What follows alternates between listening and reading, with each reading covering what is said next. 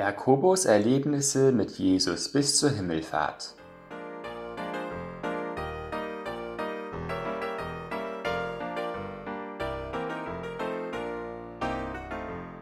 Mein Leben als Fischer verlief eigentlich ziemlich ruhig, bis zu dem Tag, als der bekannte Prediger Jesus an dem See vorbeikam, wo wir gerade die Netze säuberten.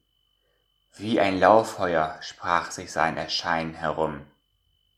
Am Strand drängten sich innerhalb kürzester Zeit Massen an Menschen, die das Wort Gottes hören wollten, so dass Jesus fast in der Menge unterging. Also stieg er in Petrus Boot neben unserem und bat ihn, etwas vom Ufer wegzurudern. Dann setzte er sich und begann zum Volk zu predigen. Ich kann es nicht beschreiben, da war etwas in seinen Worten und an seiner Art, was Menschen in seinen Bann zog. Es traf die Leute in der Mitte ihres Herzens. Kein Wunder, dass man ihn hören wollte. Diese Worte waren das, wonach ich mich immer gesehnt hatte. Sie schienen direkt aus dem Himmel zu kommen. Er lehrte, was Gottes Wille war und wie man mit ihm leben konnte, so dass man sich fühlte, als ob Gott bei einem wäre. Als er geendet hatte, sagte er zu Petrus, Fahre auf die Höhe und werfet eure Netze aus, dass ihr einen Fischzug tut. Dieser antwortete, Meister, wir haben die ganze Nacht gearbeitet und nichts gefangen, aber auf dein Wort will ich das Netz auswerfen. Indem er und sein Bruder das taten, fingen sie eine so große Menge Fische, dass ihr Netz zerriss. Sie winkten meinen Bruder und mir, dass wir mit unserem Boot kämen und mitzögen. Wir füllten beide Schiffe voll, so dass sie sanken. Da bekamen wir einen Schrecken. So etwas war uns noch nie widerfahren. Ich dachte, dieser Mann ist nicht normal. Petrus fiel vor ihm auf die Knie und sagte, Herr, geh von mir hinaus, ich bin ein sündiger Mensch. Doch Jesus sagte zu uns, Folget mir nach, ich will euch zu Menschenfischern machen. Also brachten wir die Schiffe ans Land, verließen alles und folgten ihm nach. Petrus, sein Bruder Andreas, mein Bruder Johannes und ich. Hätte mir jemand gesagt, dass ich einmal von jetzt auf gleich einfach alles so verlassen würde, hätte ich ihm nicht geglaubt. Und hätte mir einer erzählt, was wir dann noch alles mit Jesus erleben würden, hätte ich ihn geradezu für verrückt erklärt. Denn dies war nur eines der vielen Wunder Jesu, die wir von diesem Tage an sahen. Dieser Mann war nicht normal. Er heilte die schlimmsten Krankheiten. Er konnte Brot vermehren, einen Sturm stillen und die erstaunlichsten Dinge tun. Wo immer er war, gab es Menschengedränge, denn er löste die Probleme der Leute. Jeder wollte ihn sehen. Oft erzählte er uns sogar, was in Zukunft geschehen würde, und es traf ein. Er wusste, was man dachte. Es war beinahe unheimlich. Wir liebten ihn, doch manchmal fürchteten wir uns auch. Irgendwann trauten sich selbst die Priester nicht mehr, öffentlich mit ihm zu diskutieren. Er war zu gut, er, er war einfach überirdisch.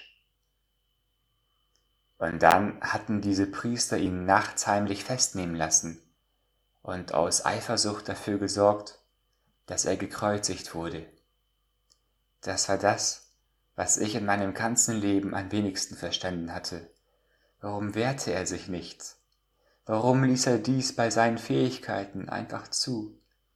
Ihr könnt euch nicht vorstellen, was wir erst für einen Schock bekamen, als er ein paar Tage nach seinem Tod wieder vor uns auftauchte, glaubte es oder nicht, dieser Mann war nicht normal. Nachdem wir das erste Entsetzen überwunden hatten, erklärte er uns, dass er mit seinem Tod für die Schuld der Menschen bezahlt hatte, die dies nur für sich annehmen würden. Diese Worte beschäftigen mich bis heute. Ich fühle mich schuldig, dass er für mich mitbezahlen musste, damit ich jetzt und in der Ewigkeit ungetrennt mit Gott leben könnte. Doch dann bin ich dankbar, dankbar, dass ich mir keine Sorgen mehr über das Leben und den Himmel machen muss. Denn ich bin sicher, ich werde dort sein. Und auch hier auf der Erde hilft er mir noch. Ich weiß es genau, denn ich habe es erfahren. Und außerdem hat er es selbst gesagt. Es war 40 Tage, nachdem er sich den ersten von uns wieder als lebendiger gezeigt hatte. Er führte uns nach Bethanien auf einen Berg und beauftragte uns, Geht hin in alle Welt und prediget die gute Botschaft von dem Angebot meiner Vergebung allen Völkern. Und siehe, ich will auf euch senden die Verheißung meines Vaters. Ihr aber sollt in der Stadt Jerusalem bleiben, bis ihr angetan werdet mit der Kraft aus der Höhe. Ihr sollt mit dem Heiligen Geist getauft werden, nicht lange nach diesen Tagen.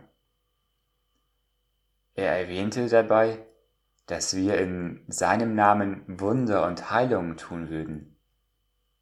Siehe, ich bin bei euch alle Tage bis an der Weltende, sagte er ebenfalls.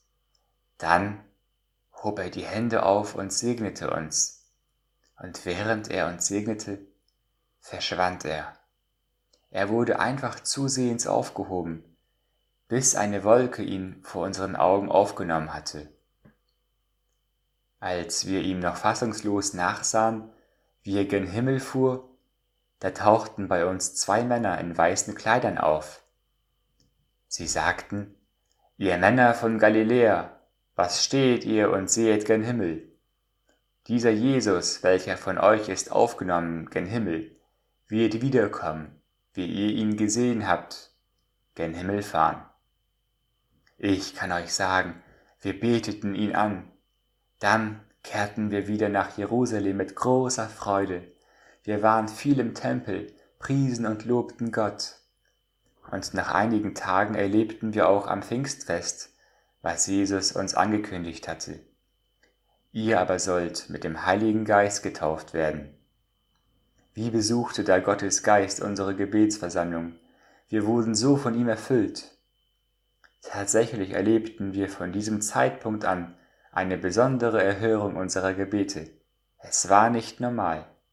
Unzählige Wunder geschahen seitdem. Wir wissen es. Dieser Mann lebt und ist wahrhaftig bei uns. Jeder kann ihn erfahren, jeder kann zu ihm reden.